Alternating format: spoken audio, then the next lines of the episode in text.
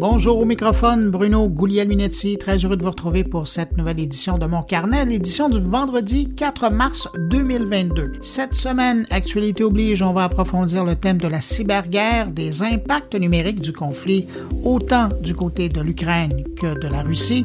On va également avoir droit aux propos éclairés de Michel Junot-Katsuya, ancien officier supérieur au service canadien du renseignement. Également au sommaire, un tour en Espagne pour aller parler avec Jérôme Colomb l'animateur du podcast Monde numérique, qui est là, sur place. Il va partager avec nous ses impressions sur l'édition 2022 du Mobile World Congress qui vient de se terminer à Barcelone.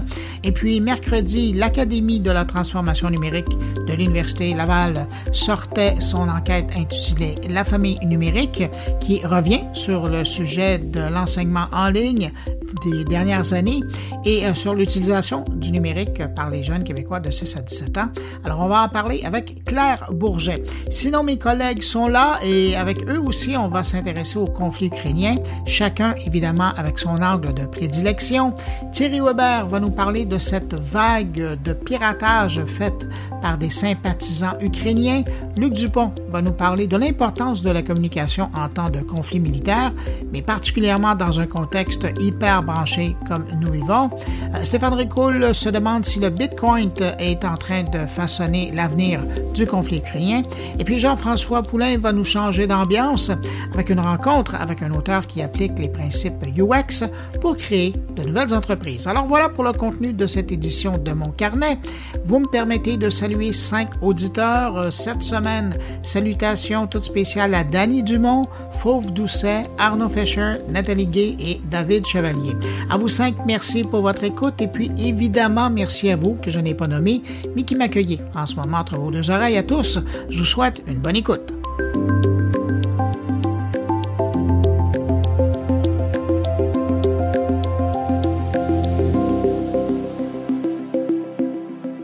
déjà une semaine depuis le début du conflit en Ukraine et comme sur euh, le front terrestre euh, où les soldats russes avancent et les Ukrainiens défendent leur pays, en ligne, on voit également du mouvement et dans différentes sphères du numérique. La semaine dernière, vous vous en souviendrez, je vous parlais de cette nouvelle cyberguerre qui avait eu droit à une répétition en règle la semaine précédente. Eh bien, depuis, il s'en est passé des choses. D'abord, en Ukraine, où le vice-président du pays, qui est également en charge du dossier numérique, Mikhailo Fedorov, a rapidement interpellé au début de la semaine la communauté des pirates informatiques et les experts en cybersécurité du pays pour créer une unité de combat numérique pour défendre l'infrastructure informatique du pays et espionner l'envahisseur russe. Ce sont les missions que euh, le vice-président a donné à cette unité de combat-là. Alors, parce que l'Ukraine, malgré le fait que le pays a été euh, la cible de nombreuses attaques informatiques en provenance de Russie depuis de nombreuses années, ben, la création d'une division numérique n'avait jamais été une priorité, mais là, c'est le cas. Donc, ça a bien répondu. Selon certaines sources, la IT Army ukrainienne compterait maintenant plus de 260 000 membres bénévoles qui sont prêts à aider en ligne. Et puis, entre-temps, il y a le groupe de pirates Anonymous euh, qui s'est ligué du côté de l'Ukraine, euh, qui fait de nombreuses frappes offensives en Russie, rendant inopérables des sites web gouvernementaux et même celui de la chaîne RT News, la grande chaîne d'information gouvernementale. Et pendant la semaine, Anonymous a aussi fait appel aux internautes pour aller publier des informations sur le conflit en Ukraine dans les sections commentaires des pages des commerçants russes sur Google. Question de faire savoir aux Russes ce qui se passe vraiment en Ukraine. Euh, question de déjouer la désinformation gouvernementale russe. Je reviens au vice-président Fedorov, vraiment actif sur le front du numérique, euh, qui euh, toute la semaine a interpellé des joueurs de la scène numérique pour qu'ils donnent un coup de main à l'Ukraine ou cessent leur activité en Russie. Ça a été le cas notamment d'Elon Musk qui a répondu présent et qui a activé son réseau satellitaire en Ukraine et mieux encore, en fin de semaine, il a fait une mise à jour de son système qui permet maintenant aux Ukrainiens de euh, faire fonctionner le récepteur satellite avec une coupole évidemment à partir d'un véhicule en mouvement et branché sur une allume-cigarette.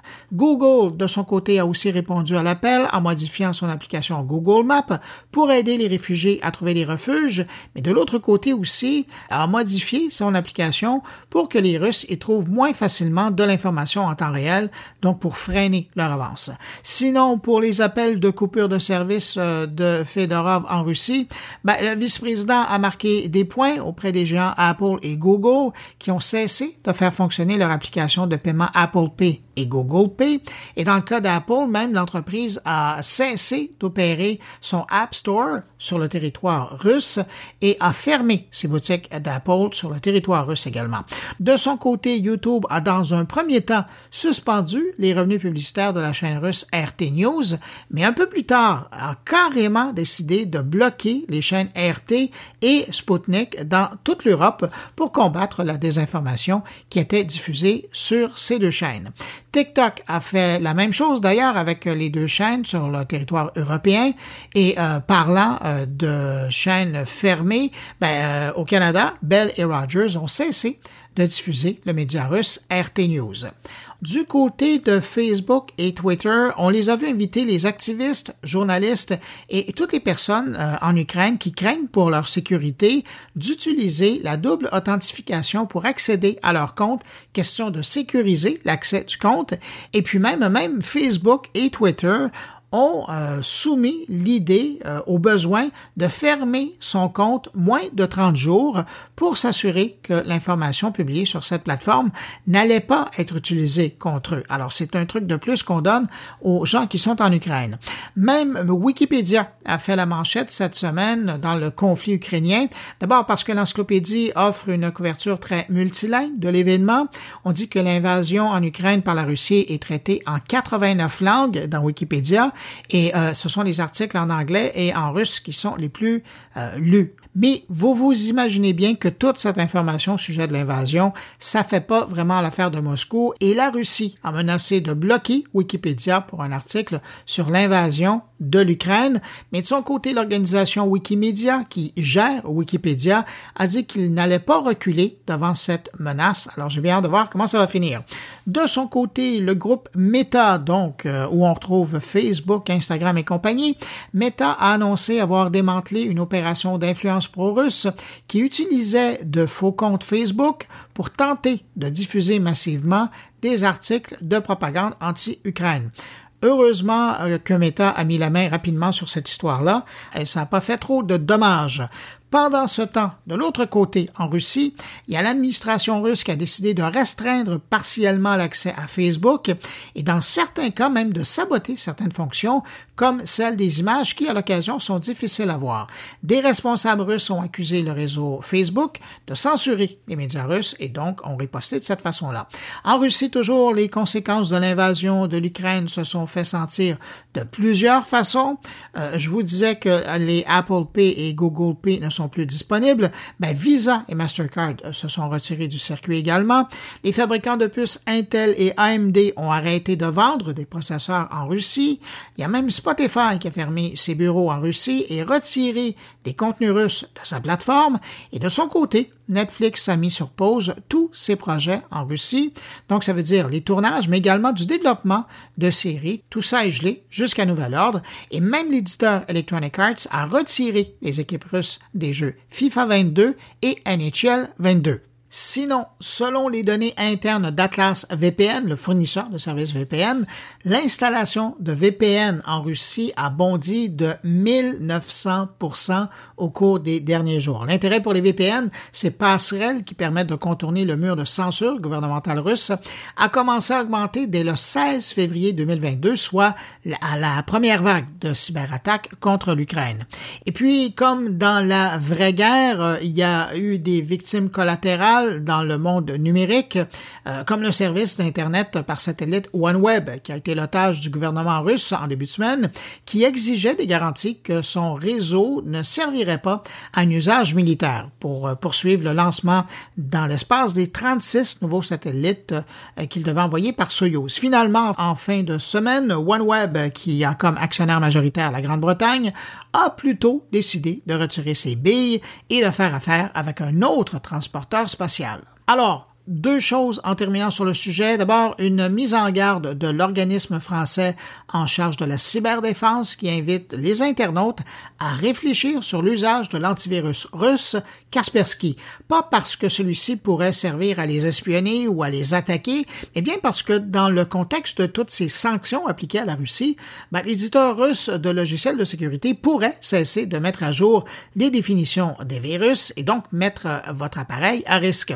Autre fait d'intérêt, de plus en plus d'experts soulèvent le risque, l'hypothèse, que la Russie veuille couper l'accès au réseau Internet à l'Europe. Aujourd'hui, c'est une des menaces prises très au sérieux par les forces armées de l'OTAN. Il faut se rappeler que la Russie l'a déjà fait en 2014, alors qu'il avait coupé les câbles Internet lors de l'annexion de la Crimée. Et depuis, plusieurs navires et sous-marins russes ont été repérés près des câbles Internet reliant les États-Unis et l'Europe alors vous comprenez le stress autour de l'Internet.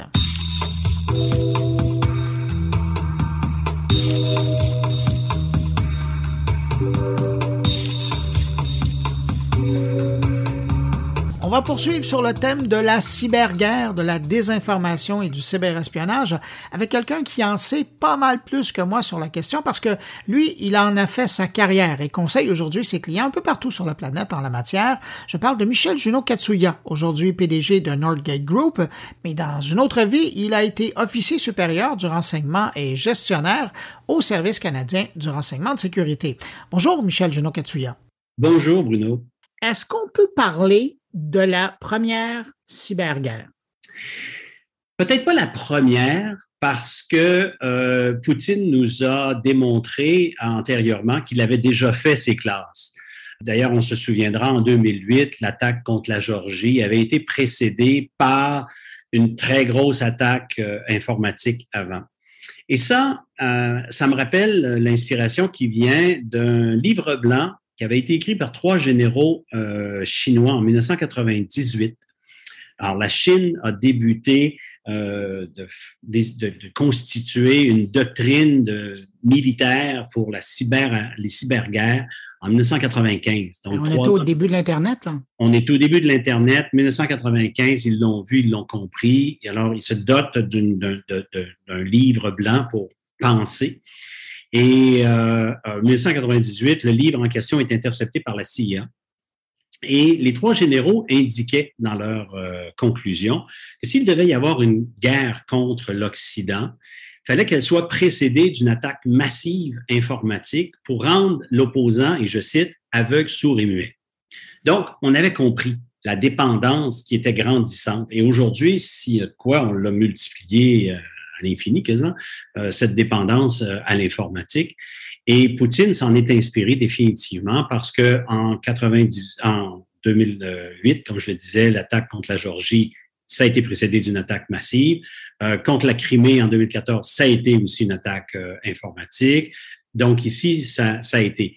Mais entre-temps, la guerre a toujours existé dans le monde cybernétique. Parce qu'à tous les jours, on a des attaques qui sont faites. Euh, oui, il y a les pirates privés, si je peux dire. Il y a les pirates euh, du côté criminel, qui, donc vont aller chercher des rançons, des choses de ce genre-là. Mais tu as définitivement des unités de renseignement, des unités militaires et de services de renseignement qui travaillent 24 heures sur 24, 7 jours par semaine dans plusieurs pays, y compris les nôtres, euh, pour identifier, trouver des, fissures, des failles qui existent dans les réseaux euh, euh, du système militaire, mais aussi des infrastructures essentielles. Qu'est-ce qu'on entend par les infrastructures essentielles? C'est ni plus ni moins les 7 ou 11, dépendamment à qui on parle, les 7 ou 11 colonnes vertébrales ou grandes verticales économiques qui sont notre, notre, notre, notre, notre système économique à nous, qui fait qu'un pays peut fonctionner. Alors, on parle du système de transport, des systèmes financiers, du système énergétique, du système d'alimentation, euh, euh, du système d'eau potable, etc. La santé. La santé. Donc, les systèmes qui font en sorte qu'une société peut fonctionner. Je donne un exemple. Si on trouve une faille chez Hydro-Québec, qu'on est capable de rentrer dans, chez Hydro-Québec, et puis au mois de février, mars, on coupe l'électricité au Québec, euh, on va attirer l'attention. Hein? Et c'est pour ça que le gouvernement fédéral s'implique avec les opérateurs des infrastructures essentielles, qui est au Canada à peu près 80 à 85% dirigé par le secteur privé, soit par leur propriété ou qui sont des opérateurs privés. Et euh, faut que ces gens-là soient vraiment mieux préparés et mieux euh, euh, sont en meilleure posture pour se défendre contre des attaques potentielles. Ça, Michel, on va y revenir à, chez nous, à quoi ça ressemble la, la cybersécurité, la cyberguerre et euh, et à quoi ça ressemble au Canada. Mais je voulais t'entendre aussi parce que quand on regarde les belligérants, là, euh, l'Ukraine qui se fait attaquer par la Russie, d'un côté, il y a la FSB, la, division euh, cyberguerre russe, euh, puis ça, je parle même pas des agences euh, qui travaillent sous le couvert d'anonymat pour le gouvernement russe. Puis de l'autre côté, oui, puis de l'autre côté, ben il n'y a pas de cyberarmée ukrainienne. Ils sont comme rendus compte qu'ils voulaient le faire, mais c'était toujours remis, remis, remis. Puis là, finalement, euh, bon, trois jours dans le conflit, il y a le vice-président euh, ukrainien qui est aussi en charge des questions numériques qui fait un appel euh, sur Telegram en disant ben, pirate du pays et spécialiste de la cybersécurité, venez protéger le pays. Oui, ouais, effectivement. Très grave erreur stratégique pour eux. Très grave erreur stratégique parce qu'on aurait dû les indicateurs étaient là. C'est arrivé en 2008, c'est arrivé en 2014. Euh, on le sait que la, Russie a euh, à temps plein des gens qui travaillent à ne faire que ça. On a juste à visiter les sites conspirationnistes, on a juste à visiter les sites anti-vax pour voir jusqu'à quel point ils sont actifs. Très, très, très grave erreur que d'avoir négligé, de se protéger de ce côté-là. mais ce qui est intéressant, c'est de voir aussi cet appel à tous euh, qui a été fait et de voir jusqu'à quel point les activistes de, de, de la planète ont, euh, ont répondu. Et puis on voit des gens comme Anonymous et d'autres groupes qui euh, ciblent exactement les infrastructures, les organisations euh, russes pour tenter de faire pression de l'intérieur. Euh, c'est c'est de, c'est le, le, nouveau new, euh, Brave New World, si je peux dire. Euh, on, on, est rendu vraiment dans cette, dans cette, ce n'est plus de la fiction, on est rendu vraiment dans cette étape de notre évolution technologique où maintenant les guerres se font par télécommande, euh, cybernétique, et c'est à tout, tout, tous les jours. Et là, on est distrait, évidemment, pour des bonnes raisons, euh, par ce qui se passe en Ukraine. Mais faut pas, faut pas croire que les criminels de ce monde ou les autres puissances comme la Chine, l'Iran, l'Arabie saoudite, etc., sont en chômage. Au contraire, il y en a qui, tentent à l'heure actuelle de, profiter justement de cette situation pour redoubler d'ardeur. Quand on parle de, de cybercombat, euh, c'est drôle parce que les gens ont toujours l'impression qu'on est toujours dans l'offensive, mais il y a aussi une approche défensive. Hein. Et euh, puis au Canada, j'ai l'impression officiellement qu'on est plus dans le défensif que dans l'offensif. Quoique, tu me diras que j'ai tort. Mais quand on regarde euh, les appels qui ont été faits, je reviens à, l'appel du vice-président qui, qui appelait les, les, les gens euh, à l'aide. C'était d'abord, je trouvais ça intéressant, il disait ben, d'abord pour protéger nos infrastructures et puis ensuite épier l'envahisseur. Donc, il n'était pas question d'aller faire des attaques euh, sur des intérêts russes. C'est probablement qu'il le laisse aux sympathisants du reste de la planète.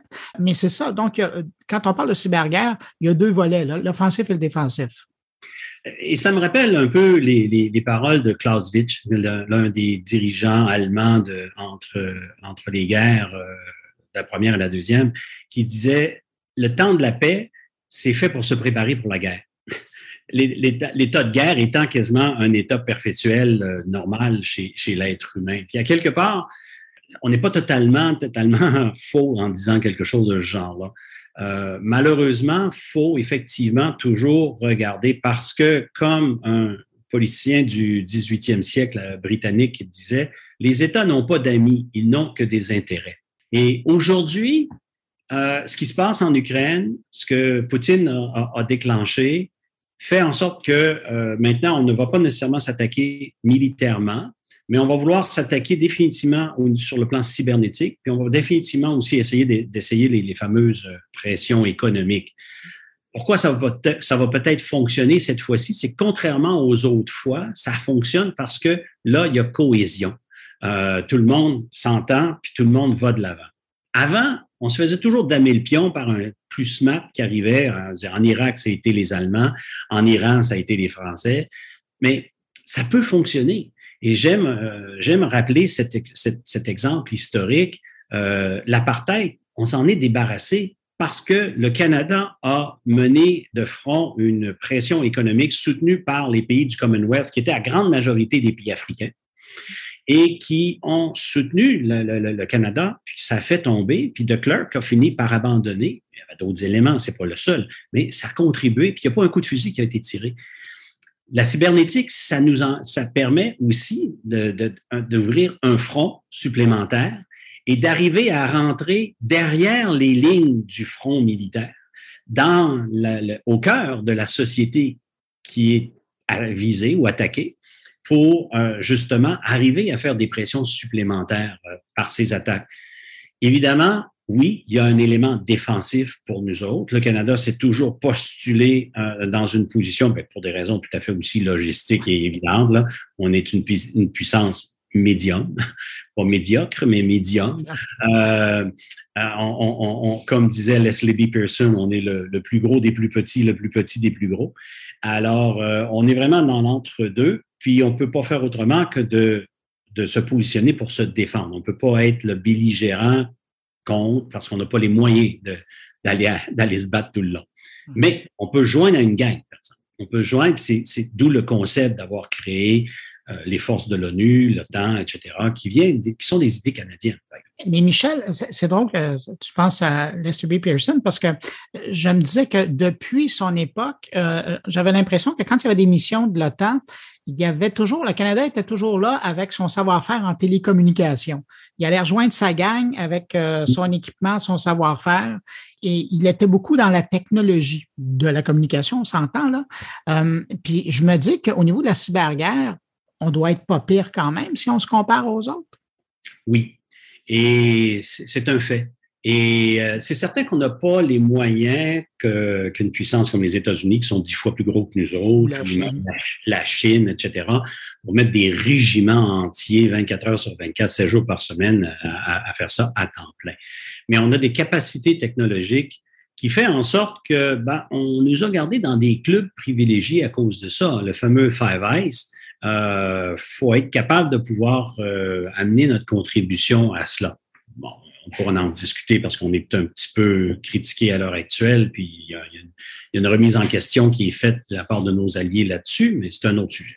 Mais sur le plan, sur le plan de, de, la technologie, on donne pas nécessairement notre place. Et ça, c'est pas connu. Puis à quelque part, euh, au Canada, on n'a pas le les gouvernements, toutes couleurs confondues, ont jamais vraiment insisté à, vouloir en parler ou, mentionner notre contribution. Et pourtant, et pourtant, depuis la Seconde Guerre mondiale et même durant la Seconde Guerre mondiale, on avait ici le camp X à Trenton, en Ontario, donc on fermait les espions de, la coalition, des Alliés.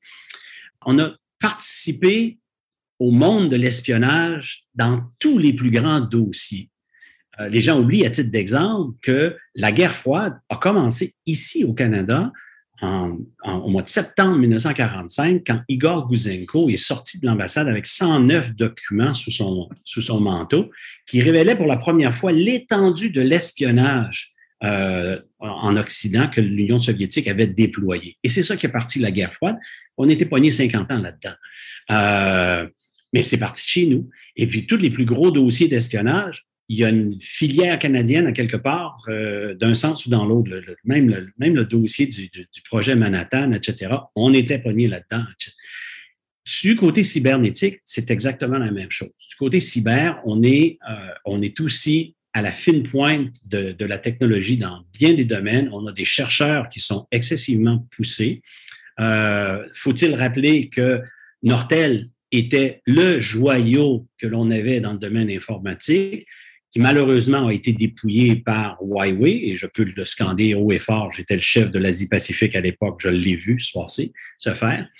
Et, euh, et, et, mais c'était pour, c'était pour, c'est pour dire jusqu'à quel point on avait ces capacités-là, et on a encore ces capacités-là.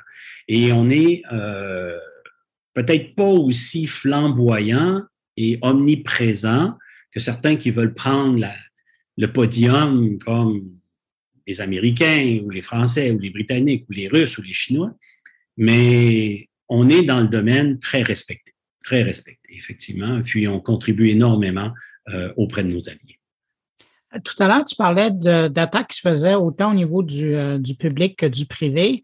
Euh, je pense à une offensive qui s'est faite au début du conflit par le groupe Conti, qui sont des sympathisants russes et qui ont visé environ 700 grandes entreprises, dont si mes informations sont bonnes, l'aluminerie Alouette ici à Sept-Îles au Québec. Euh, Banque Bridgestone à Joliette aussi. E, e, exactement. Ça veut dire que le Canada de par son appui à l'Ukraine, euh, est une belle cible. Ah, absolument. Et la stratégie de, de, Poutine et des, des, des Russes, c'est vraiment d'essayer de, de créer une diversion en euh, attaquant soit les infrastructures essentielles ou en fomentant, en, en, en nourrissant la dissension et la cisanie. Et à cet effet, dans le même ordre d'idées, on a vu énormément d'activités augmenter sur les sites conspirationnistes, euh, anti-vax et compagnie. Grosso modo, les gens qui clamaient la liberté euh, à Ottawa, euh, pour justement créer cette dissension parce que pendant qu'on vous êtes pris à essayer de calmer le feu dans votre maison, ben vous regardez pas ce qui se passe à l'extérieur. Alors c'est un peu le principe, si tu veux, la main gauche te distrait pendant que la main droite te vole ton portefeuille. Et, les, et les Russes ont fait ça, ont développé ça depuis longtemps parce que c'est pas arrivé. Poutine s'est pas levé il y a deux, trois semaines passées avec l'idée d'aller envahir l'Ukraine. Il, il, prépare ça depuis très, très, très longtemps. Euh, on, on a pourra peut-être se poser des questions sur sa santé mentale, mais à quelque part, il y a, il y a, quand même un élément stratégique de longue haleine qui se prépare avec lui. Il y a une vision de ramener la grandeur de l'Union soviétique encore à la Russie contemporaine.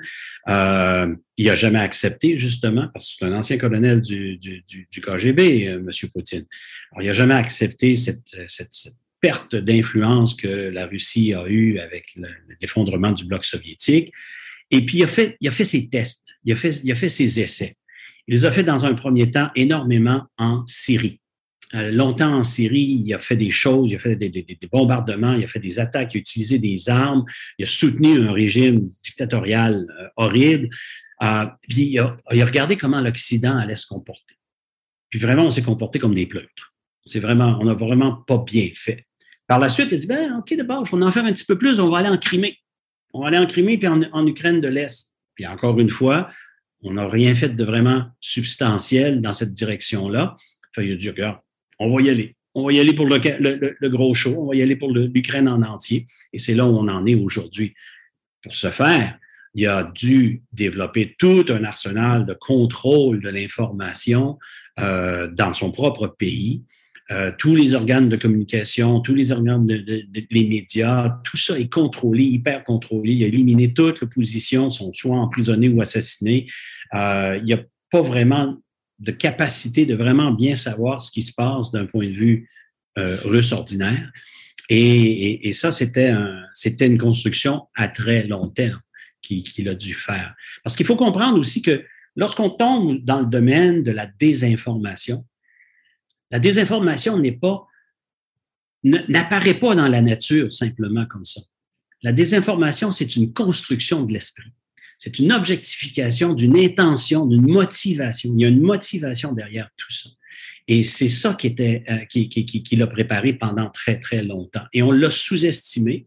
Puis, on, pour diverses raisons, bonnes ou mauvaises, euh, plus mauvaise que bonne, qui, qui fait en sorte qu'aujourd'hui, ben, il y a, y a un pays qui en paye le prix.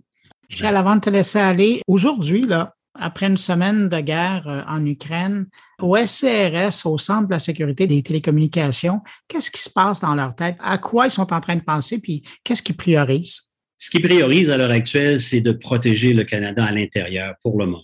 Euh, ça, c'est la, la, première priorité. On va chercher aujourd'hui au SCRS à voir, un, comment se comportent les, euh, les diplomates russes à l'heure actuelle. On sait qu'un très haut pourcentage des diplomates qui sont en poste au Canada sont des espions, euh, sous couvert diplomatique. Euh, je suis même surpris qu'on n'en ait pas demandé de retourner à l'heure actuelle les États-Unis en ont, en ont jeté dehors 10, 12 euh, la semaine dernière. Nous autres, on n'a pas encore fait ça. Je comprends pas le pourquoi. Euh, ce serait le temps de faire un peu de ménage. Euh, donc, on va surveiller ces, ces, ces, espions. On va surveiller aussi des sympathisants, parce qu'il y a des sympathisants de M. Poutine ici qui pourraient être tentés de faire des activités peut-être euh, de sabotage ou de, de, de problèmes euh, supplémentaires. On s'attarde énormément à la droite alternative aussi parce qu'on sait que la droite alternative a été abondamment manipulée par les services de renseignement euh, russes. Tu en parlais un peu plus.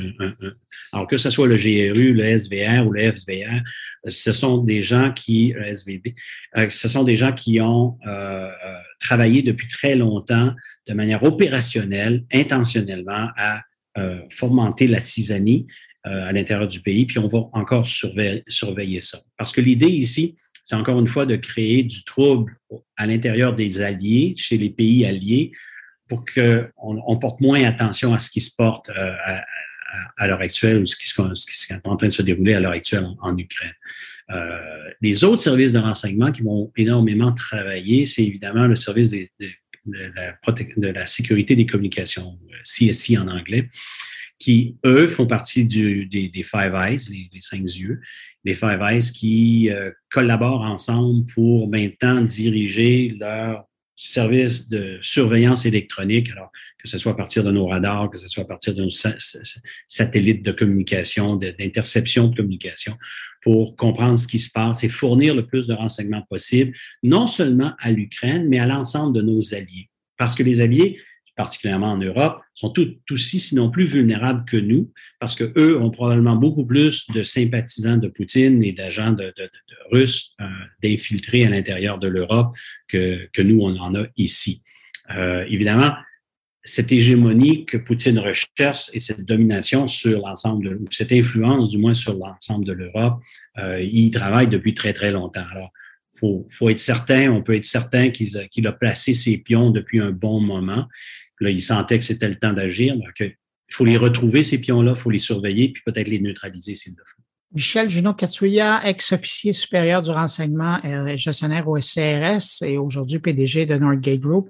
Merci d'avoir pris le temps de répondre à mes questions, Michel. C'est toujours un plaisir de, de t'entendre et j'étais très heureux de pouvoir t'accueillir sur mon carnet. Le plaisir a été le mien. C'est surtout un honneur que tu m'aies fait participer à ton podcast. C'est gentil. Merci, Michel. À très bientôt.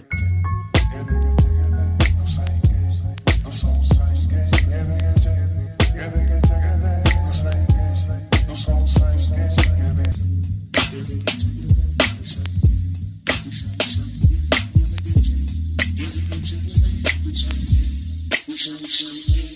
On va se changer les idées pour euh, les prochaines minutes alors que je vous amène à Barcelone en Espagne où se tenait cette semaine l'édition 2022 du Mobile World Congress, la grande foire européenne du téléphone. Pour revenir sur l'événement, parler de cette première édition en personne après deux ans d'absence, on retrouve à l'instant Jérôme Colombin. Bonjour Jérôme. Bonjour Bruno. Hey Jérôme, euh, on te rejoint à Barcelone. Tu as passé la semaine euh, cette, euh, j'allais dire, nouvelle édition du Mobile World Congress, qui est une grande conférence là pour les téléphones. Mais avant qu'on rentre dans le vif du sujet, tu es en train de nous parler avec la nouvelle, la nouvelle oreillette d'Amazon. Oui, elle s'appelle EcoBuds et voilà, je, je, les teste depuis quelques jours. C'est la première fois qu'Amazon sort des oreillettes et ça s'inscrit dans la famille de produits euh, Alexa, en fait, assistant connecté.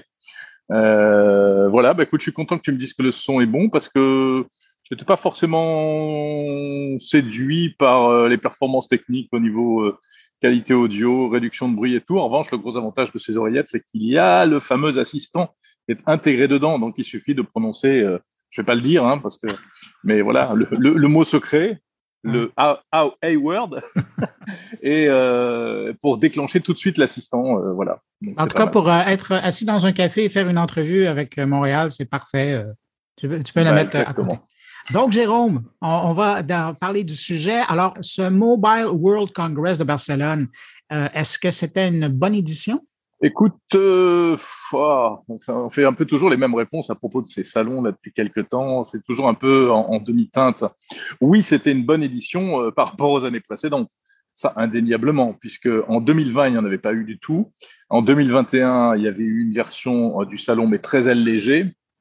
Personnellement, je n'y étais pas. Et donc, comme beaucoup de gens, c'était le retour en salon réel, présentiel, pour la première fois depuis euh, trois ans. Enfin, c'était là, ou deux ans, ça dépend comment on compte. Mais euh, la dernière édition, la vraie, c'était 2019. Et euh, après, sur le contenu, eh bien, je dirais que c'était pas un salon super rigolo. Il n'y a pas eu des tonnes de choses vraiment spectaculaires, notamment pour les gens comme moi qui traquent un peu les, gadgets un peu spectaculaires, un peu grand public. C'était vraiment un salon très business, très professionnel. Euh, où il y avait beaucoup de gens sérieux qui travaillaient, qui préparaient très sérieusement les télécommunications, notamment mobiles du futur. Est-ce que je me trompe ou cette édition-ci, elle était moins mobile téléphonie que les éditions précédentes, parce que de ce que je voyais, notamment euh, sur tes comptes, sur les réseaux sociaux, mais aussi un peu partout, là, ce, qui, a transpiré, c'est qu'il y avait du robot, il y avait du métavers, un peu comme au CES, mais euh, le téléphone, ben, il y en avait, oui, mais c'était pas que ça cette année c'est exactement ce que tu dis, tu as raison. Et il y avait des téléphones, des nouveaux téléphones, mais ce n'était pas les, grandes pointures du secteur, puisque Samsung avait présenté son Galaxy S22 euh, avant l'événement. Huawei, Huawei euh, autre poids lourd, euh, quasi, enfin, il, est, il a des gros problèmes, on le sait, hein, mm. avec l'administration américaine qui lui empêche de faire des, des smartphones Android dignes de ce nom, on va dire. Et donc, il reste surtout tous les, grands, les, tous les acteurs chinois de, de deuxième ordre, sans être péjoratif, mais ce sont les marques euh, Oppo, Honor, euh, euh, Xiaomi, voilà, des Realme, etc. Ce ne sont pas les leaders. Ils, présentaient leurs produits haut de gamme ou parfois très milieu de gamme. Et, donc, autant dire que c'était quand même pas très, très intéressant au niveau smartphone. En revanche, la surprise, et, là, ça conforte ce que tu disais, c'est que on a, la nouveauté est venue d'un autre type de produit, notamment des ordinateurs. Voilà, c'est l'effet confinement, l'effet Covid. Les gens ont besoin de, belles machines pour euh, faire du télétravail et puis euh, avoir une vie numérique euh, à la maison performante. Donc des ordis, des tablettes, des, des ordi-tablettes, des, appareils combinés. Des tablettes ordi. Effectivement, il y avait que des tablettes ordi, voilà, tout à fait. Alors, il y a Huawei qui a, qui a, présenté, le chinois qui a présenté, je sais pas, cinq ou six produits de, euh, comme ça, c'est impressionnant.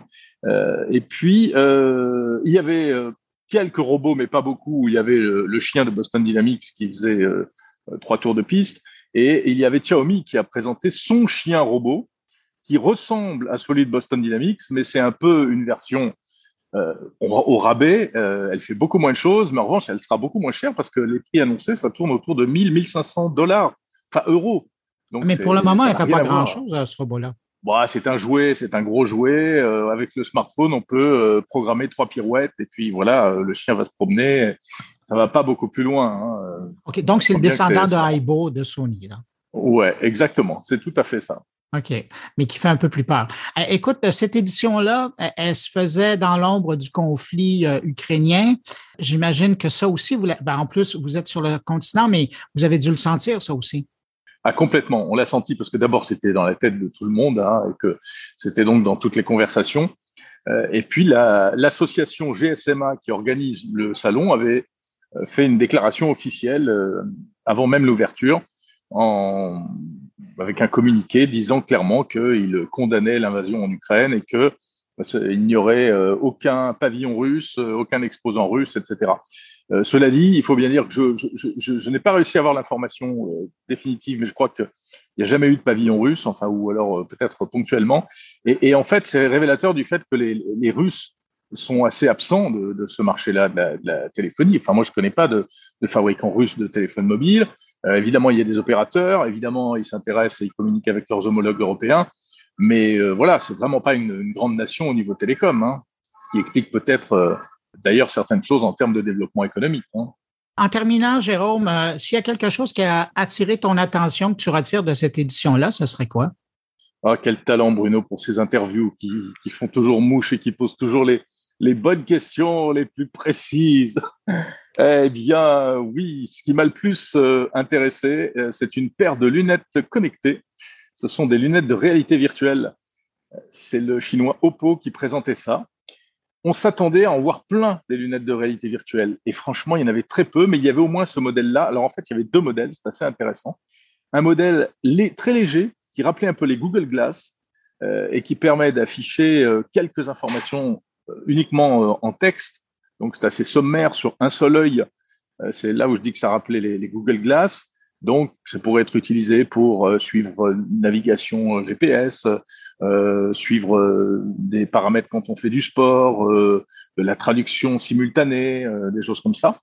Et puis un autre modèle beaucoup plus euh, sophistiqué, qui était vraiment une paire de lunettes euh, accès réalité augmentée, euh, qui a besoin du smartphone pour fonctionner, ce qui n'est pas le cas de la première paire, et qui là est un peu plus immersive avec une projection sur les deux yeux qui permet bien de faire ce que promet la réalité augmentée, c'est-à-dire projeter devant soi des meubles qu'on envisage d'acheter, euh, quelqu'un avec qui on fait une visioconférence et qui apparaît euh, en hologramme sur le canapé, etc. As-tu l'impression que ça pourrait être un, concurrent euh, important au HoloLens de Microsoft qui, selon les rumeurs, ne ferait pas une troisième version, donc qui, qui serait uniquement pris avec sa deuxième? oui, je pense que ça peut être des concurrents pour HoloLens parce que HoloLens, effectivement, on n'a jamais réussi à, à, trouver son public. C'est une belle machine, HoloLens mais très très cher. Euh, donc du coup, ils ont ciblé euh, essentiellement les professionnels, pensant que les applications étaient professionnelles et pas personnelles et pas chez les particuliers, ce qui est vrai. À ce jour, euh, le grand public, voilà, à la limite, il va s'amuser avec Oculus sur des jeux en réalité virtuelle, mais pas tellement sur de la réalité mixte comme HoloLens. Et donc la réalité augmentée, je pense qu'elle viendra. De toute façon, elle ne connaîtra du succès que si on va vers des produits et des, des des équipements beaucoup plus légers que ce qu'on a aujourd'hui. HoloLens, c'est trop gros. Et, je pense que oui, les Chinois vont nous apporter des choses euh, euh, avec des, produits beaucoup plus légers, beaucoup plus faciles à utiliser, en fait. Jérôme, j'arrête notre conversation là parce que je sais que là, tu es en train de réfléchir et de préparer euh, ton édition du monde numérique de samedi. je présume que ce sera une édition spéciale de Barcelone. Est-ce que tu peux déjà nous dire qui t'aura comme invité? oui, tu présumes bien. Eh ben, en effet, dans mon numérique cette semaine, je vais faire un peu un spécial Barcelone en essayant de, de brosser toutes les tendances. Moi, j'essaye de prendre un axe qui est, euh, euh, voilà, parmi toutes ces nouveautés, qu'est-ce qui vous euh, va impacter votre vie? Qu'est-ce qui peut vraiment dans le futur vous changer la vie? Parce qu'il y a l'aspect professionnel, l'aspect économique, et puis il y a l'aspect très usage. Et donc, on entendra eh bien, euh, justement quelqu'un de chez Oppo parler de ses lunettes connectées, on entendra quelqu'un de chez Huawei parler de l'un des ordinateurs tablettes, tablettes ordinateurs, un qui m'a beaucoup plu, qui est le concurrent euh, de la tablette Remarkable à encre électronique avec stylet. Puis on fera le point aussi euh, sur ce qui se passe dans les entrailles des produits électroniques avec quelqu'un de chez Qualcomm. Qualcomm, c'est ceux qui fabriquent le Snapdragon présent dans tous les smartphones, enfin la plupart des smartphones Android. Et ils sont très en pointe parce que c'est eux qui apportent euh, sur nos téléphones la 5G, demain le Wi-Fi 7. On est déjà à penser au Wi-Fi 7, etc. Alors qu'est-ce que ça va changer pour nous en termes d'usage? Eh ben voilà, c'est ce dont je parlerai dans mon numérique samedi. Bon, tu as mis la table. Mon numérique qu'on peut retrouver sur toutes les bonnes plateformes de distribution de podcasts sur la planète et même probablement sur d'autres planètes. Oui, oui, je suis en négociation avec Elon Musk pour euh, une diffusion interstellaire. Starlink, mais de l'autre côté, c'est ça? Voilà, c'est ça. Ben, Jérôme, merci infiniment de nous avoir parlé en direct de Barcelone. Merci à toi, Bruno. Et je te souhaite un bon retour. Salut. Merci, bye.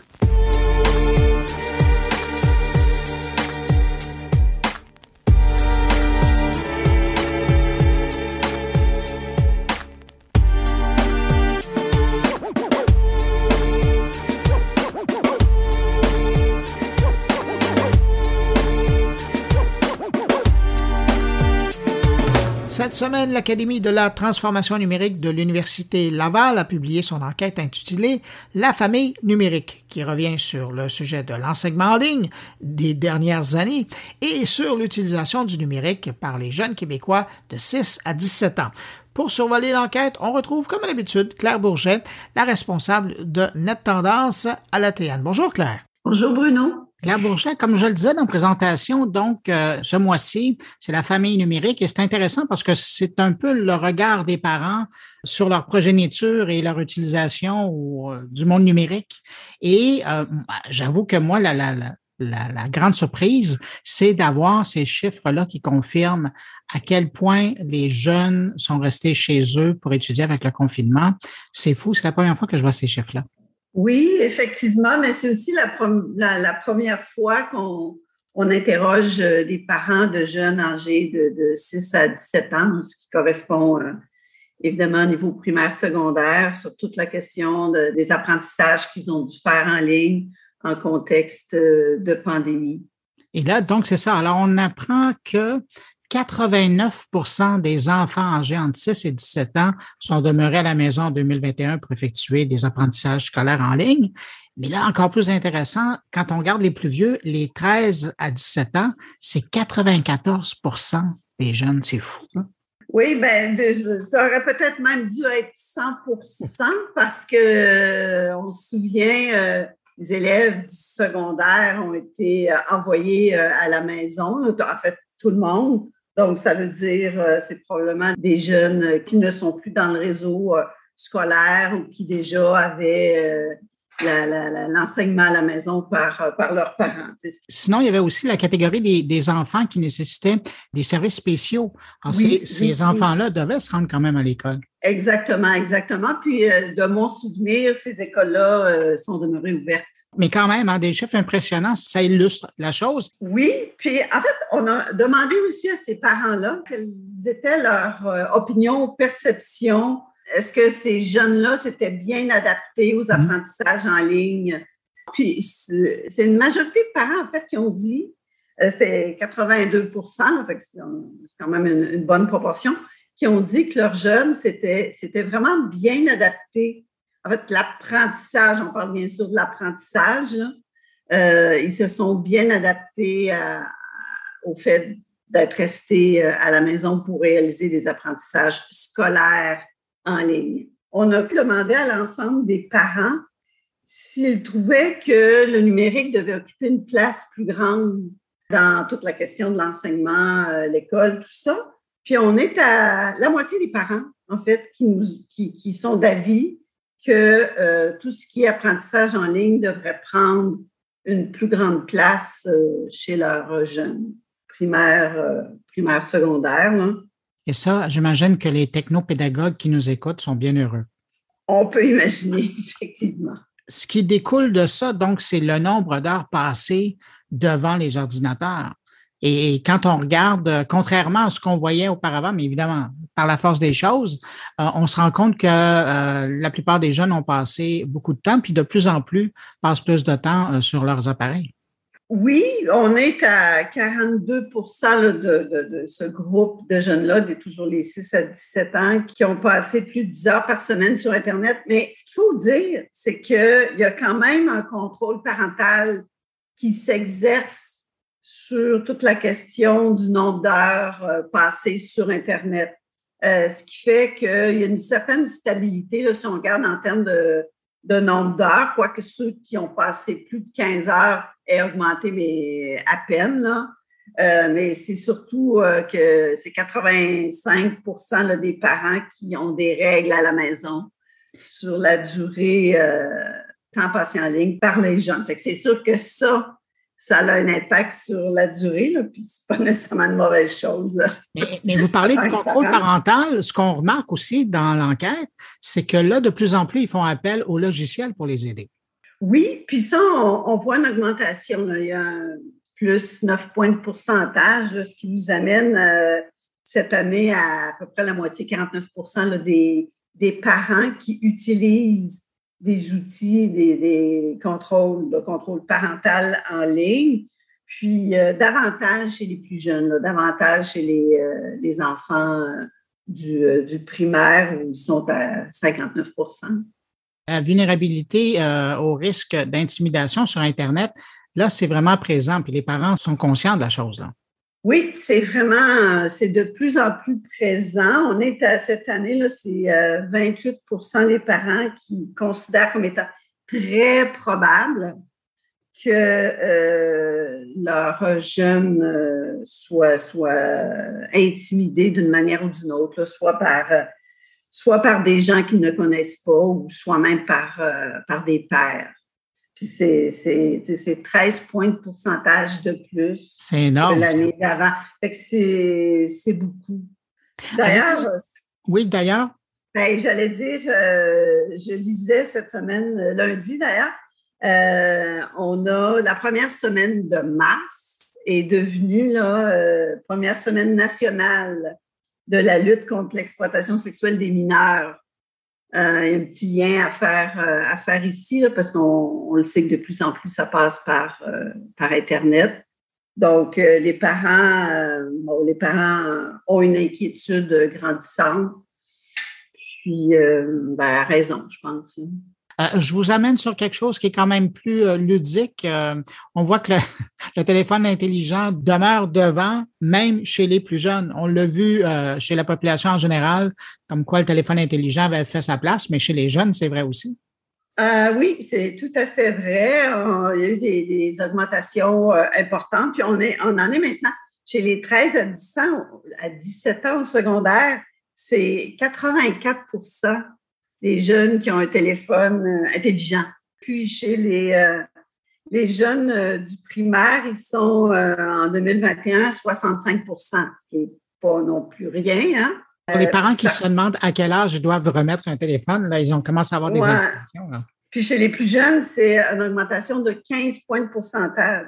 Claire Bourget, responsable de Net Tendance à l'Académie de la transformation numérique de l'Université Laval. Merci d'avoir répondu à mes questions. Et on se retrouve le mois prochain. Ça fait plaisir. Parfait.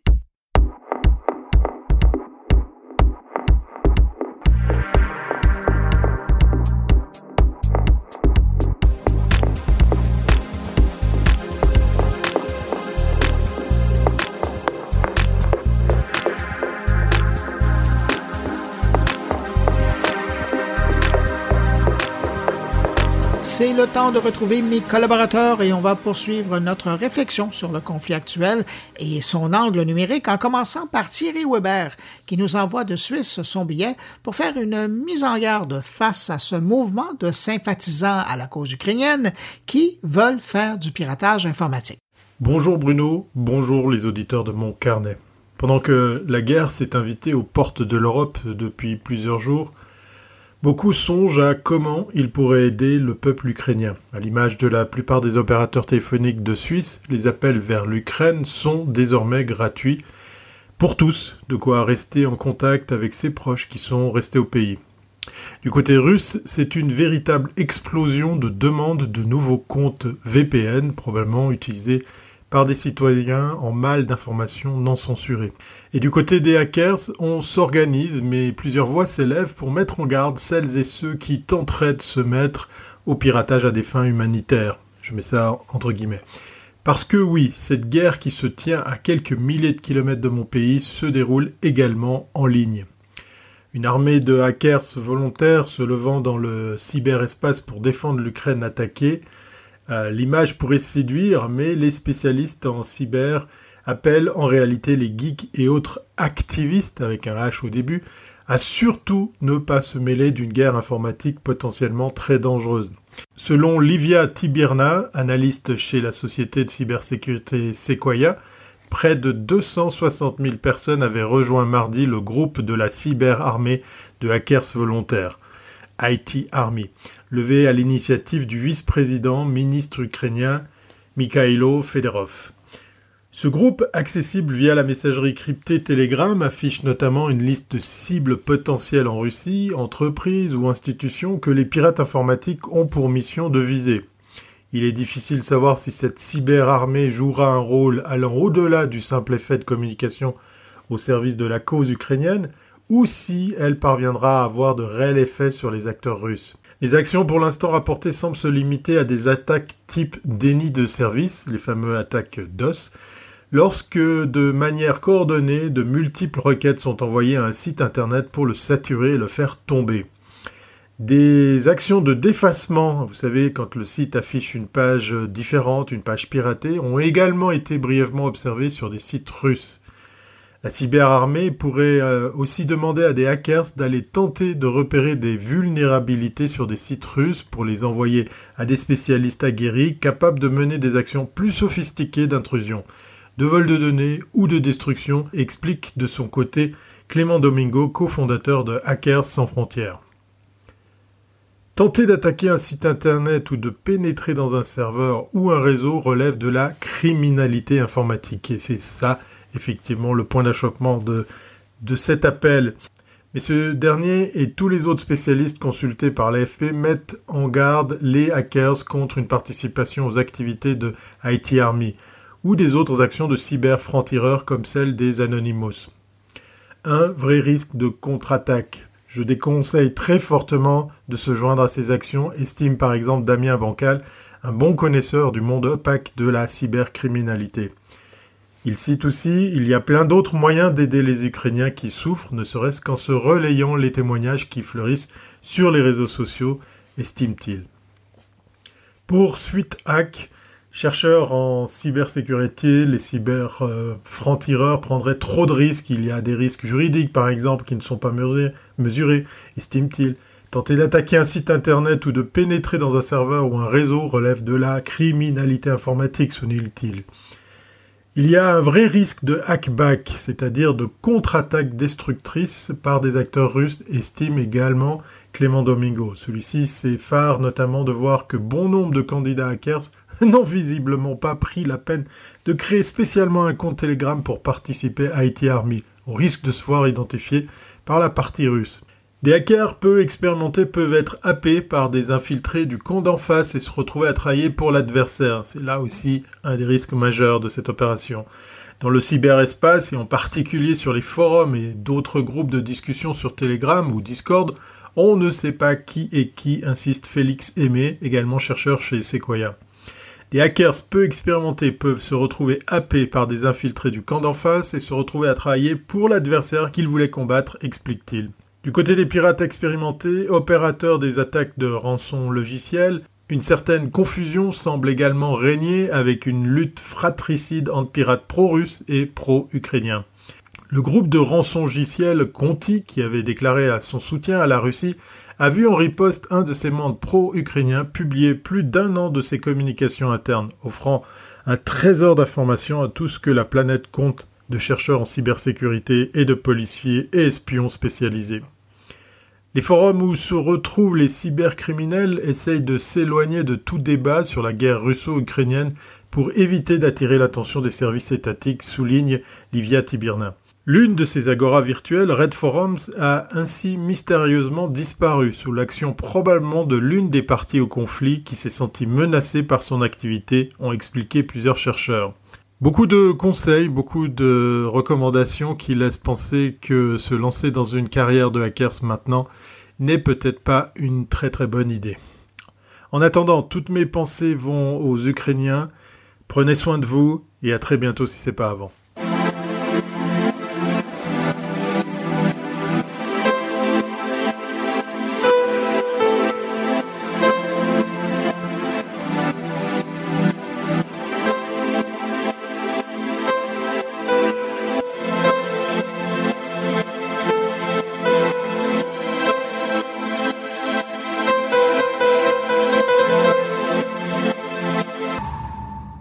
Dupont revient cette semaine sur l'importance des communications en temps de conflit militaire, et ça particulièrement dans un contexte hyper branché comme nous le sommes aujourd'hui. Les médias et la communication jouent toujours un rôle d'importance lors des conflits militaires et ce qui se passe actuellement en Ukraine ne fait pas exception à la règle. Edward Bernays, lors de la Première Guerre mondiale, avait fait la démonstration qu'il y a en réalité deux le premier se déroule sur le terrain. Le deuxième se joue dans l'esprit des belligérants, des peuples en présence, et donc dans le monde des médias.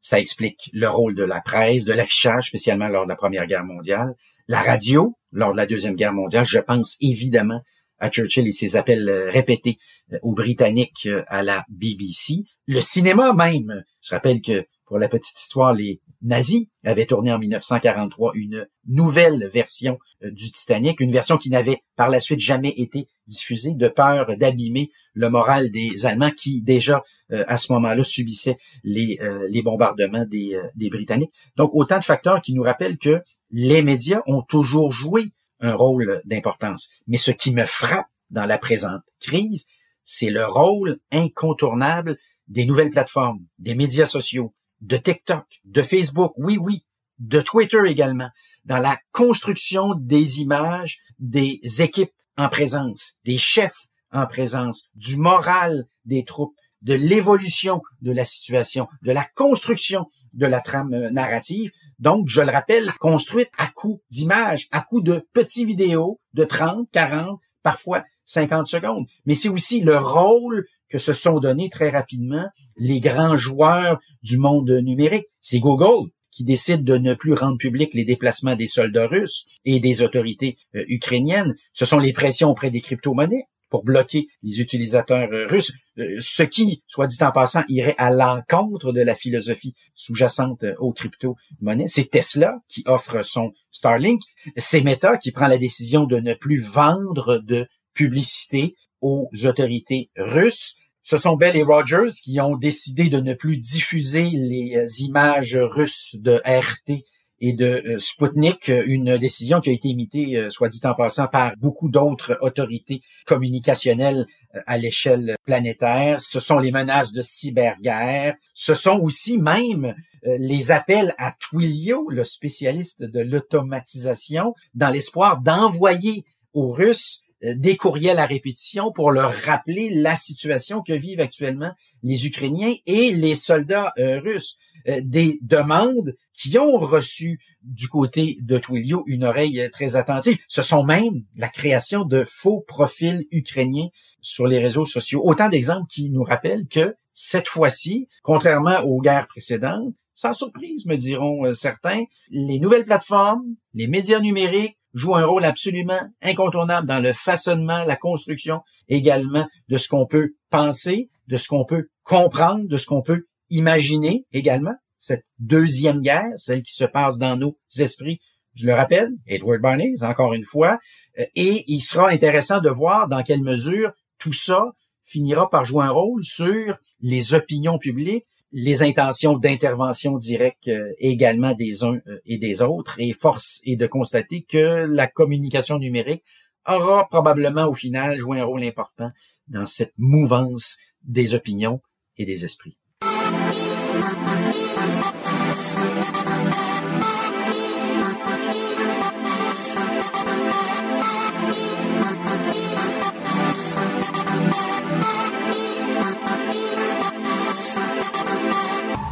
Cette semaine, Stéphane Ricoul se demande si le Bitcoin est en train de façonner l'avenir du conflit ukrainien.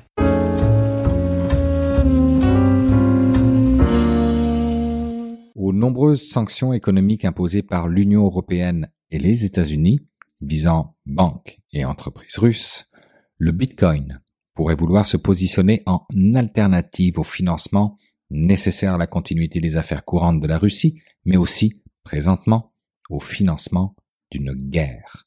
Une alternative, mais pas une solution miracle pour échapper aux sanctions, même si le moyen pourrait être efficace.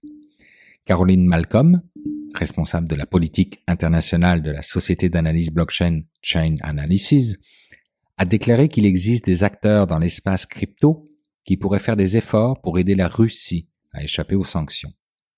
Cependant, la récente décision de la Russie de rédiger un projet de loi visant à réglementer la circulation des crypto-monnaies dans le pays semble être un préambule à l'émission de stablecoins adossés au rouble, pouvant compenser la déconnexion de SWIFT dans une certaine mesure, bien que cela puisse prendre beaucoup de temps à déployer. Un fait qui est reconnu également par l'administration Biden, qui dès 2021 avertissait que les crypto-monnaies, décrites comme des actifs numériques par le département du Trésor, pourraient mettre à mal les sanctions des États-Unis en donnant la possibilité de stocker et de transférer des fonds en dehors du système financier traditionnel, voire de développer de nouveaux systèmes financiers et de paiement, minimisant ainsi le rôle mondial du dollar.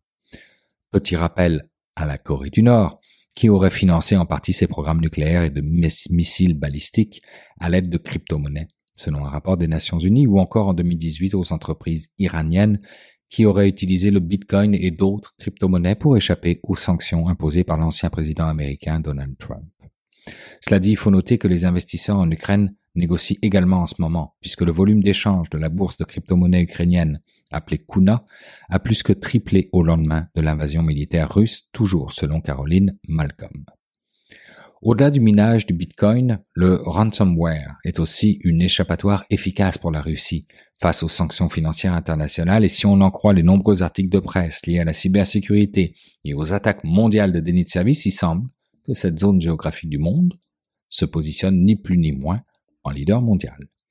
La recherche de Chain Analysis démontre d'ailleurs que 74% des revenus mondiaux provenant de sources qui ont financé les ransomware en 2021 étaient très probablement affiliés à la Russie, avec au premier rang des rançons russes le groupe de cybercriminalité affilié à la Russie, Revile, qui pourtant, selon le service national de renseignement russe, est censé avoir été démantelé à la demande des États-Unis. Et quand on sait que les crypto-monnaies sont au cœur des demandes de rançon, on comprend que certains coffres se remplissent à vitesse grand V. Ce qui fait l'affaire de la Russie, qui envisage la crypto-monnaie comme moyen d'éviter les sanctions, et ce depuis 2019. Mais la beauté de la chose, c'est que tout ça fonctionne dans les deux sens. Si la crypto-monnaie permet à la Russie de faire la guerre à l'Ukraine, elle permet aussi à cette dernière de lutter contre la première.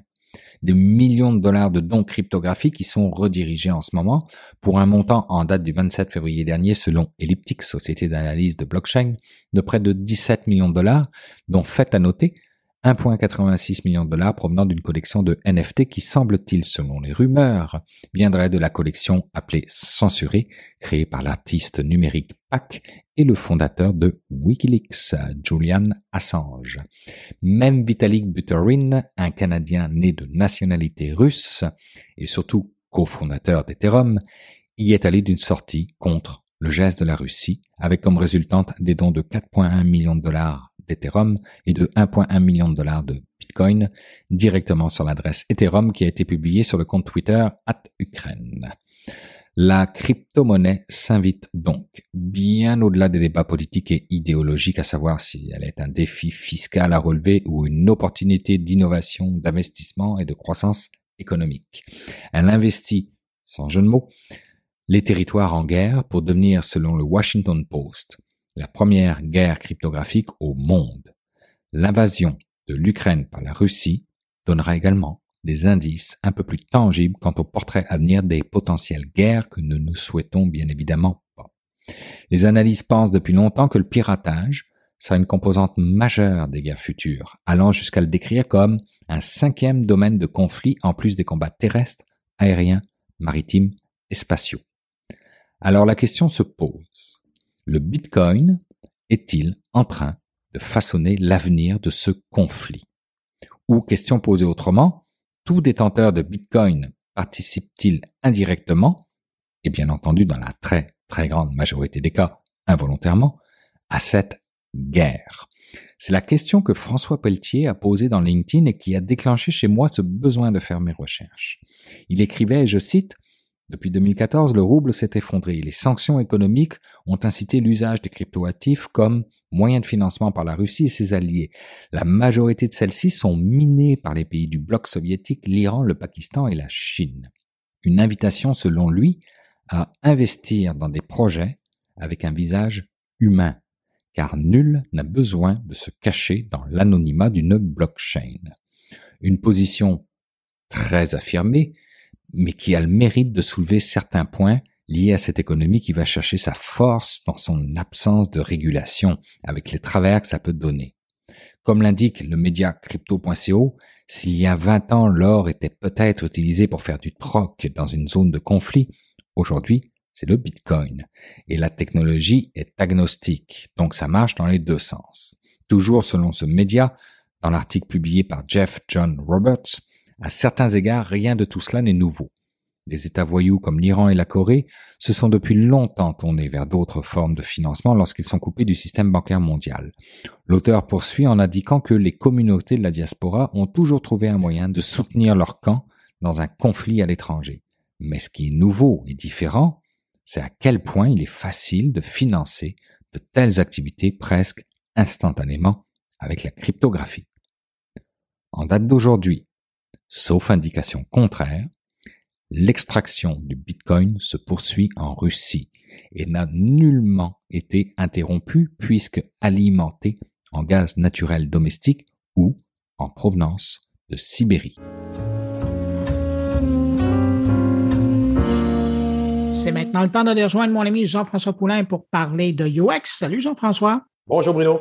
Jean-François, aujourd'hui, tu nous parles de UX, mais ou de méthodologie UX, mais pour euh, créer des entreprises. Absolument. Ben, écoute, le UX, ben, ce dont j'ai parlé avec mon invité cette semaine, Milan Gunther, qui est un UX designer, qui est associé à une organisation en Europe qui s'appelle Interaction euh, Group ou Interaction Group, euh, que, que, vous pouvez aller voir.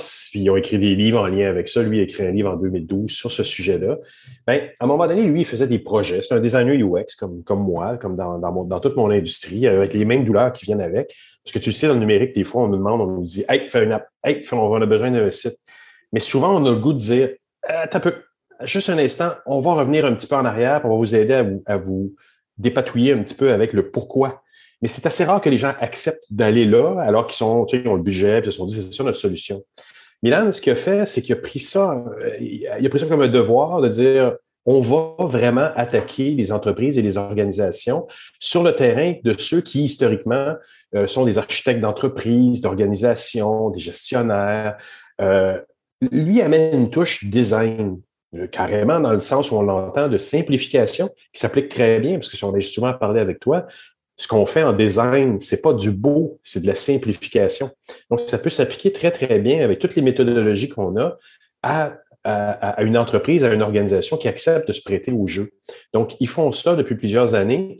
Ils, ce qu'ils ont eu comme réflexe, tout à fait UX aussi, c'est de pas dire on va juste être des designers à intervenir auprès des organisations. Ils sont justement allés chercher ceux qui sont de façon classique, les architectes organisationnels, les gens d'HEC, ils les mettent autour de la table. Ils sont rendus 900 dans un gros groupe de réflexion où ils essaient d'amener une méthodologie qui, qui enlève un peu la magie dans l'air dans le domaine de, de, de, l'administratif, puis en disant on va amener tout le monde à s'exprimer pour créer une organisation qui n'aura pas de petits morceaux pendouillants qui ne marchent pas très bien. Puis il donne dans l'entrevue un exemple où il dit les ressources humaines, le mal aimé des relations avec les utilisateurs, parce que quelqu'un qui veut être embauché dans une entreprise, qui envoie son CV en ligne et qui, six mois plus tard, un, un, email qui dit merci d'avoir soumis ton CV, c'est une faille dans, une organisation complète qu'on ne peut pas négliger. C'est une des points d'entrée et le, le, candidat est aussi un potentiel client. Donc, à quelque part, on ne peut pas se permettre d'avoir des erreurs ou des failles comme ça et se dire mon entreprise, c'est juste les ventes. Mon entreprise, de par une définition UX, c'est l'horizontalité, c'est l'ensemble de l'œuvre du point d'entrée d'un client jusqu'à la pointe euh, le point de sortie, incluant les fournisseurs, incluant euh, les gens qui vont travailler dedans aussi. Écoute, Jean-François, euh, avant d'aller écouter euh, ton entrevue avec euh, ton invité, il faut absolument mentionner que l'entrevue de la semaine dernière, maintenant, tu l'offres, mais t'offres l'intégrale. Absolument. Puis je vais essayer de le faire de plus en plus. je suis confiant de le dire alors que c'est ma troisième. Donc, l'entrevue de la semaine dernière avec Gladys Diane Doki se retrouve sur le, le site de uxpod.ca où vous allez pouvoir entendre les 25 minutes que j'ai faites avec elle euh, au complet. C'est super intéressant. Elle a beaucoup de choses à dire. Et euh, ben, c'est ça. Je vous invite à venir écouter ça. Jean-François, merci beaucoup d'avoir été là cette semaine. Merci pour cette rencontre qu'on va écouter avec euh, Milan. Et ben, on se retrouve la semaine prochaine. Merci Bruno. À la semaine prochaine. Donc, j'ai fait des études de design de communication, ça s'appelait à, l'époque. Et puis, euh, travaillé beaucoup dans UX, dans le design produit, des services, des produits digitaux et euh, euh, avec mon propre entreprise, avec, avec deux collègues des études. Et on a, on a remarqué euh, assez vite après de se lancer que beaucoup, beaucoup de nos projets, beaucoup de, nos designs ne sont jamais vraiment réalisés. Ou sont pas réalisés dans euh, la façon ou, ou d'après. ouais. Donc, euh, on, s'est demandé la question pourquoi ça arrive. Et euh, c'était le temps aussi où euh, le, la notion de, de designer pas seulement des produits, euh, des, des objets ou des, des environnements physiques, mais vraiment des, des choses intangibles comme des, des services, des expériences. Euh, ça a commencé à, euh, être très reparti avec la notion centré utilisateur ou centré humain. Euh, et donc, si je veux designer une expérience, qui va, vraiment délivrer cette expérience? Et qui va aussi nous empêcher de designer bah, tous les composants vraiment nécessaires pour délivrer une expérience positive. Et là, la réponse, c'était pour moi assez évident. Euh, j'ai vu ça chez nos clients, j'ai vu ça dans nos projets. Euh, c'est l'organisation, c'est l'entreprise, c'est le business. Euh, c'est des composants automatisés, des composants humains, des, bah, aussi des humains qui prennent des décisions. Euh, et chaque designer, je pense, aujourd'hui connaît ça. Quand il y a un projet, euh, on, on, fait notre blueprint et euh, il y a quelqu'un qui arrive soudain et qui euh, où il y a une mergère, où il y a euh, je sais pas une réorganisation, ou il y a quelque chose qui arrive, ou peut-être même la faisabilité technique de quelque chose. en fait, finalement non, on peut pas le faire. Et donc on a pensé, est-ce qu'il y a peut-être un moyen de d'inclure l'entreprise qui, qui doit délivrer dans le design même, pas comme quelque chose qui vient après? Hein, parce que le designer, on est très bon, on, on, on vient chercher le client, on les observe, on regarde le marché, mais est-ce qu'on est, on est vraiment bien euh, dans la... Et tu, tu as raison, hein, euh, euh, la, langage, la langage classique équivalente, c'est euh, la conduite de changement ou la ouais. transformation des, des entreprises.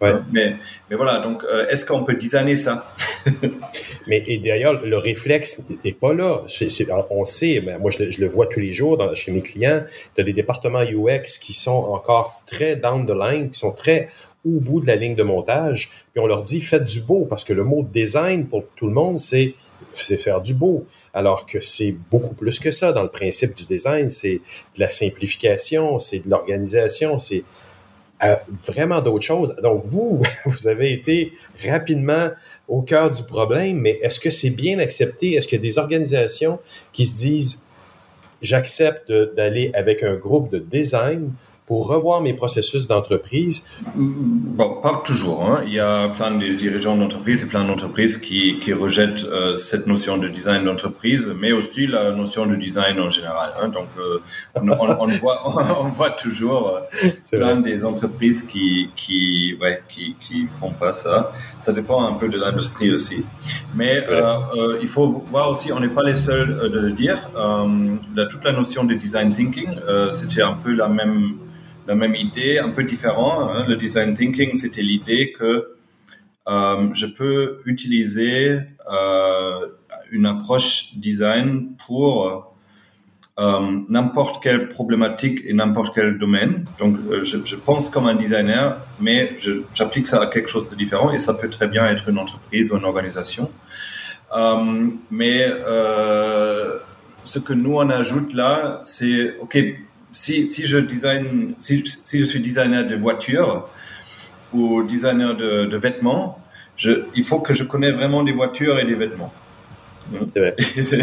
et donc, euh, l'idée de design d'entreprise, c'est un peu la même chose. Il faut vraiment connaître les entreprises. Il faut connaître les entreprises comme à la fois la matière euh, qui on cherche à, à, avec qui on design. Hein, donc, euh, notre, notre, notre euh, parce qu'on donne forme à quelque chose. Qu'est-ce que c'est cette quelque chose? Euh, Est-ce que ce sont et là il y a des différentes notions. Donc par exemple il y a le design de business, business design. Hein? Donc ça mm -hmm. c'est les modèles économiques, euh, les propositions de valeur, les des choses comme ça. Ok. Mais est-ce que quand j'ai product market fit, est-ce que c'est suffit? Ah non, il y a aussi l'organisation. Il y a, il y a peut-être des humains, bah, des humains, des, des services, des, des, gens, des équipes qui doivent changer des choses et qui doivent, euh, qui, qui, ou peut-être qu'il fallait impliquer dans la conception déjà en amont. OK, donc le business, l'organisation, est-ce que c'est tout? Non. tu vois, si tu... Et nous, on a... Euh, bon, quand on parle un peu de euh, euh, comment introduire ça dans une entreprise, souvent, c'est plus simple de dire, OK, si je design pas mon entreprise, qu'est-ce que va pas aller? Où vont être les problèmes Et là, on a introduit une autre notion qui s'appelle la enterprise awkwardness. Euh, J'ai un peu du mal à traduire ça en français. Euh, le malaise. le malaise de l'entreprise, peut-être, un peu. Bah, en fait, c'est les entreprises qui se comportent bah, bizarrement, voire euh, euh d'une façon mauvaise. Ou incohérente, peut-être. Ouais, vis-à-vis, par exemple, euh, je donne un exemple un peu simple, euh, simpliste. Euh, tu, tu, cherches un boulot, euh, tu déposes une candidature et l'entreprise dit euh, on est agile et on est très réactif et on est très humain. Et après, tu attends pour six mois et il n'y a, a, pas de réponse. Et après, il y a une réponse automatisée. Donc, euh, tu vois, et, et, et ça, c'était, tu peux dire, ok, c'est un design de service, mais pas vraiment parce que les, les candidatures, euh, les candidats ne sont pas considérés des clients. Donc, euh, même si cette entreprise a une équipe d'expérience euh, euh, client au design de service ou même expérience employée, est-ce que ça vraiment, ça, ça, va adresser aussi l'expérience de candidat? Et parce que c'est pas encore un employé et après, est-ce que euh, est-ce que ça va pas juste euh, être un business analyst ou un architecte d'entreprise ou quelqu'un qui, qui gère plutôt l'IT, hein, les, les, technologies, qui va implémenter une règle business de dire ok, euh, il faut euh, revoir les applications après six mois. Et euh, si négatif, euh, workflow BPMN envoie ce message automatisé. Donc, donc, ce que tu ça. dis, mais ce que tu dis, c'est que le, le, par défi, pas par définition, mais par extension de ce qu'on a connu dans, dans, le design UX, le, le design d'entreprise est, est, capable d'avoir une vision horizontale que peu de gens ont dans le domaine normalement. Est-ce que c'est ça que tu décris comme le awkwardness ou l'incohérence d'une organisation, puis que ça peut, ça peut être réglé par une approche de, de design d'entreprise alors? Oui, euh, et après, tu, tu peux. Bah, ça, c'est plutôt une, une, une, vue un peu. Euh, comment dire, utilitariste ou euh, euh, des entreprises. C'est la vision que, que l'entreprise devrait, en théorie, être utile mm. pour les gens, hein, et oui. pas seulement utile pour les investisseurs, et pas seulement pour les clients, mais aussi les employés, ou peut-être les partenaires, ou peut-être le grand public, ou la, la planète, ou les, les voisins. Euh, donc, euh... Mais de toute façon, tout est lié. Si un de ces morceaux-là ne fonctionne pas, les actionnaires, mm. ils verront pas leur argent de toute façon. Au bout de la ligne, un jour, la répercussion va se faire sentir partout. Là. Mais après, ça donne des questions. Hein. Euh, moi, j'ai donné euh, pendant deux années un cours à, à Sciences Po Paris. C'était mixte avec des, des, étudiants de Strat, c'est une école de design, et des étudiants de Télécom Paris, donc euh, ingénieurs. Wow. Donc ingénieur Sciences Po et design, master innovation. et j'ai posé euh, pour un peu cadrer aussi la notion de parce que pour un designer il faut je pense c'est important de développer une sorte de euh, idée qu'est-ce que c'est quelque chose de, de, bon ou de bien pour toi hein? si tu es mm -hmm. encore une fois si tu fais des voitures ou des vêtements qu'est-ce que c'est une bonne voiture une bonne chemise? Et euh, il faut faire la même chose pour les entreprises et là euh, je demande toujours une question est-ce que selon vous euh, Philip Morris International devrait toujours exister. Ouais, Philip Morris qui sont derrière euh, Marlboro, qui, qui ouais, voilà. Ouais. Et euh, j'ai toujours trois réponses. Euh, non, c'est inutile, ça empoisonne les gens et ça sert absolument à rien. Il faut que ça, ça disparaît. oui, parce que je fume. Et ça serait, euh, ça serait, euh, euh, hypocrite en fait de dire non. Ou oui, il devrait toujours exister dans l'avenir, mais il faut qu'il change. Et là, si tu aujourd'hui tu regardes et je veux même vraiment pas faire de, de la pub pour eux là, mais si tu regardes sur, sur, leur site web, maintenant leur, leur vision avec des vidéos, avec le CEO, avec tout ça, c'est a smoke-free future. C'est vraiment ce qu'ils disent. Ça, c'est ah, leur ouais. grande vision. Donc, euh, en fait, c'est une entreprise qui est vraiment un peu dans un coin, qui est challengée par la société et qui dit non, non, non, on va changer, on va changer, on va faire l'inverse. Et, euh, et, et, tu vois, vision large, euh, au-delà de la pure, du, du pur utilitarisme ou de la, le pur euh, délivrer des services ou de la valeur au point, petit point, euh, quand j'achète par exemple les cigarettes ou quand, quand j'achète la voiture, c'est aussi est-ce que l'entreprise dans sa globalité fait du sens de nos jours et est-ce qu'on peut leur aider par le design de retrouver un peu le sens parce que ça c'est parfois un peu perdu? Euh... Et ça, un exercice de design peut l'amener. Puis ce que je trouve intéressant aussi dans, dans ton approche, c'est que vous avez, euh, vous avez fondé un groupe qui s'appelle Intersection. On mm-hmm. pourrait penser que bon, la solution va passer à travers des designers et que des designers, mais c'est pas ce que vous avez parti comme hypothèse. Vous avez créé Intersection et vous avez demandé aux gens de se joindre à vous pour créer quelque chose de nouveau. Oui, oui, c'est ça. Et c'est euh, en fait on a, on a, on a un groupe assez mixte. Mm-hmm. Donc intersection, c'est né. Euh, le nom vient en fait de mon éditeur euh, à l'époque en 2012 quand j'ai pu, publié le livre Intersection qui a introduit le, le design d'entreprise. Et donc eux ils ont lu euh, la, la, la, proposition pour le livre et ils ont dit ah oui il faut pour le titre ils ont proposé euh, intersection parce que c'est c'est un peu une sorte euh, euh, si tu veux changer beaucoup quelque chose dans ton entreprise, quelque chose d'ambitieux, voilà une vingtaine d'aspects qu'il fallait peut-être regarder. En fait, ça c'est un peu intersection. Et derrière okay. ces, ces 20 aspects-là, euh, il se cache des disciplines comme les architectes d'entreprise, d'entreprise, le design d'organisation, le design de services et produits, euh, le euh, l'architecture d'info, euh, quelques, quelques gens qu'on connaît, assez bien euh, de, de, UX déjà, parce que UX c'est déjà une intersection, on peut dire. Mais voilà, on ajoute aussi les gens qui, qui regardent plutôt les, les numéros euh, qui, qui, viennent plutôt de business ou qui viennent plutôt de la technologie automatisation. Hein, parce que souvent, la enterprise awkwardness, ça vient de plutôt des aspects opérationnels, euh, donc des, des, choses automatisées ouais. qui, qui, euh, qui déclenchent. Et, et, et, donc aujourd'hui, on a à peu près, je pense, 800 personnes dans le réseau. Ah oui, sur notre Slack, ouais, et c'est assez divers. Donc, on a plein d'architectes d'entreprise qui, qui, qui, viennent plutôt des, des écoles d'ingénieurs. On a des, des gens qui viennent plutôt de business, on a des designers, et on a aussi de plus en plus des gens qui viennent de, des humanités, euh, qui, qui ont des profils de changement, organisation, euh, euh, intelligence collective, facilitation. Milan, j'aimerais te remercier vraiment beaucoup, beaucoup pour cette entrevue. Bon, euh, merci à toi. Avec plaisir. Merci.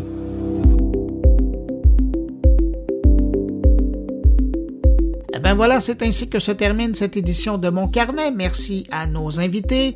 Merci à Luc Dupont, Thierry Weber, Stéphane Ricoul et Jean-François Poulain d'avoir été là cette semaine. Quant à vous qui m'écoutez encore entre vos deux oreilles, merci d'avoir été là jusqu'à la fin. On se retrouve la semaine prochaine pour une nouvelle édition de Mon Carnet. Entre-temps, je vous dis au revoir, ayez une bonne pensée pour les Ukrainiens et portez-vous bien.